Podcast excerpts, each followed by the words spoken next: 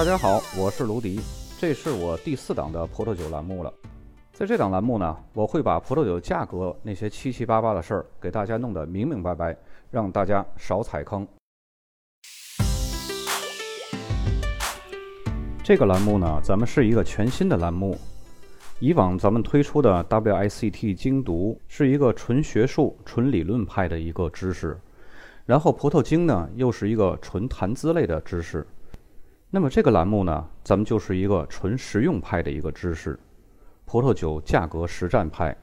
通过葡萄酒标呢，可以解读葡萄酒的价值，是一档真正的可以让消费大众通过日常购买的时候呢，可以看酒标就可以判断出。这瓶酒大概的价值，当然这个栏目我也不知道会讲多少期，反正我就是每个产区每种葡萄品种，这样细致的一点一点的给大家讲，大家呢也不用着急，可以一直的慢慢的听，反正多听这个栏目呢，可以让你在买酒的时候少踩坑。今天咱们就正式开始了。通常啊，我们在学习葡萄酒知识的时候，会分为两大类。第一类呢，就是葡萄酒入门常识。为什么我叫它常识呢？是因为这些所谓的知识还真没有达到知识的高度，最多呢，也就是一些关于葡萄酒粗浅的认知，有点像你去吃泰国餐厅的咖喱蟹，只知道是用咖喱黄炒的蟹，却不知道人家是用的面包蟹呀、姜蟹或者是梭子蟹。因为这三种蟹炒出来都是咖喱味儿的，而蟹的本质呢，它的价格却差别很大。第二类呢，就是纯系统化的学术派，所有的产区品种都了解的非常详细，包括酿造工艺啊这些个方方面面的。但是呢，学术派最容易产生的结果就是高屋建瓴，不了解市场价格。很多学过系统课的朋友们呢，看到各种专业术语单独显示出来。都认识，都明白是什么意思，但是把它们放在一起，放在酒标上一体现就懵了。而往往看酒标才是咱们日常购买和选酒最实用的。通过酒标上的产区和葡萄品种以及等级的信息呢，就可以大差不差的判断出这瓶酒它大概是一个什么价格。进口商、批发商或者是零售商，他们三者所定的这三种价格有没有偏高？以便于消费者是否可以选择到性价比高的酒。当然呢，即使你成功的考过了 WSET 高级品酒师，如果没有看过大量的酒标，或者是喝过大量的不同款的这种酒款，也是没有办法很快速的辨认得出的。更何况是可以预估出它们的价格呢？对吧？而且 WSET 教程上也没有多少酒标可以让你去学习，因为它是纯理论的知识。我个人也是 WSET 出身，但是我的实战派的这个学习呢，是通过我从事葡萄酒的各个环节，有意的去接触更多的酒，从最源头的各个不同产业链价格体系来分解，以至于现在形成了自己一套判断价格的逻辑体系。这会让我在各国的酒庄采购、给批发商、经销商设定经销价格，以及给经销商建议零售价的设置是非常有市场竞争力的。不管你是批发商、经销商，或者是零售商，再或是爱好红酒的消费者，这个栏目呢，对你最大的作用就是如何通过酒标来判断价值和价格。这是一种可以长期为你采购或者是消费红酒而省钱的一个栏目。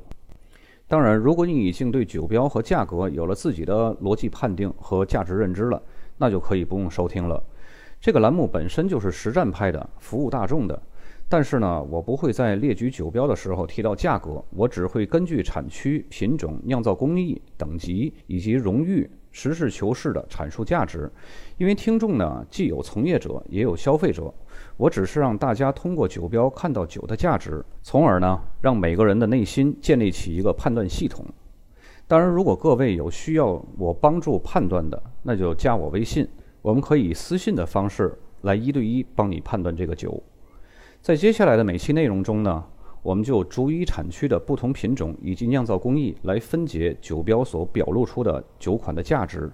当然，我们针对的只是普遍性来解析的，个案以及个例呢不涵盖在内。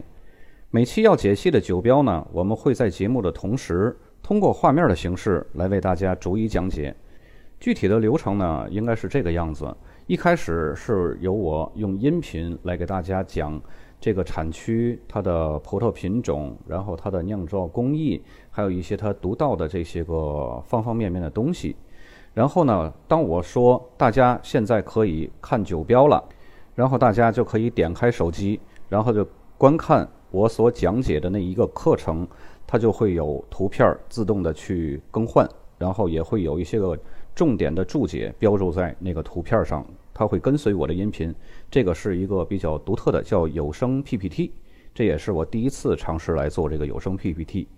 这样方便大家可以更直观的去了解酒标。当然了，我也会故意找一些假酒的酒标或者是错标，大家呢来找找看错在哪儿。这样呢，大家还可以练习一下纠错的能力，避免买到假酒。这个环节呢就暂定名叫“大家来找茬”。大家可以把自己的纠错呢写在评论区留言里边，也可以方便其他的听众呢互相学习借鉴。在开篇之前呢，我先来根据新旧世界将酒标的解析分为地理标识的解析和葡萄品种的解析。举个例子啊，地理标识的解析就像我们经常说龙井茶，它的最著名的地理标识呢就是杭州西湖龙井村的狮峰山。当然，为了突出地理标识的重要性呢，也会说这是狮峰山的茶。但凡有一点茶叶概念和常识的人就知道，狮峰山这个地理标识。最出名的就是龙井，这个就很等同于旧世界的酒标总是不写葡萄品种，只写地理标识。因为旧世界的老外很是自以为是的，他们认为他们所在的地方的地理标识，全世界的人民都应该知道他们那儿的酒，也应该知道他们那儿的特色葡萄品种是什么。当然，咱们也不知道他们哪来这个自信啊。相对而言呢，葡萄品种解析就是很典型的新世界的酒标写法。它会突出葡萄品种，因为每种葡萄品种都会有一个品种所特有的典型的特征味道，只是各个国家和产区的风格会各有不同而已。这样呢，便于消费者的认知，就像一块鸡肉，全国各地的做法都不一样，有辣子鸡，有白切鸡等等等等。但是呢，无论你是什么做法和风格有什么不同，鸡肉永远是鸡肉味儿，它做不出来羊肉味儿。所以说呢，其实酒标本身包含的信息就像一个标识，标识本身并没有意义，有意义的是这些标识背后所引出来的信息。先来举个例子啊，比如说一瓶酒上写着夏布利，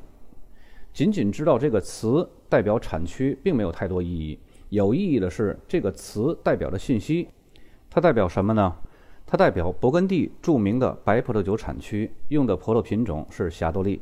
大部分的酒庄呢，都偏爱用纯不锈钢桶发酵，而得到这种清新的风格。也有一些个更好一些的酒呢，会使用一些个橡木桶而熟成，让酒呢会有更强的这种陈年潜力。如果要是它只是单独的一个夏布利这个词，通常会写的比较大，代表这瓶酒来自夏布利大产区，风格呢就是咱们说的第一种清新的风格。如果夏布利和 Grand Cru 就是咱们俗称的钢库连在一起写，就代表这是一瓶特级甜的葡萄酒，风格呢更倾向于咱们后说的那种，经过一些橡木桶的熟成，让它更具备陈年的潜力。当然了，这样价格也会比只写一个大的夏布利会更高。再举一个例子呢，比方说，如果仅仅知道赤霞珠这个酒标上的这个品种名字呢，是没有太多意义的。有意义的呢，是知道这是黑色酿酒葡萄里边种植最广泛的国际葡萄品种。它的特征呢是单宁高，适合搭配重度烹饪的红肉，比如说红烧肉，它能同时提升肉和酒的这种鲜美度。当然，除了这个赤霞珠的信息呢，酒标上肯定还会有其他的线索，比如说产地。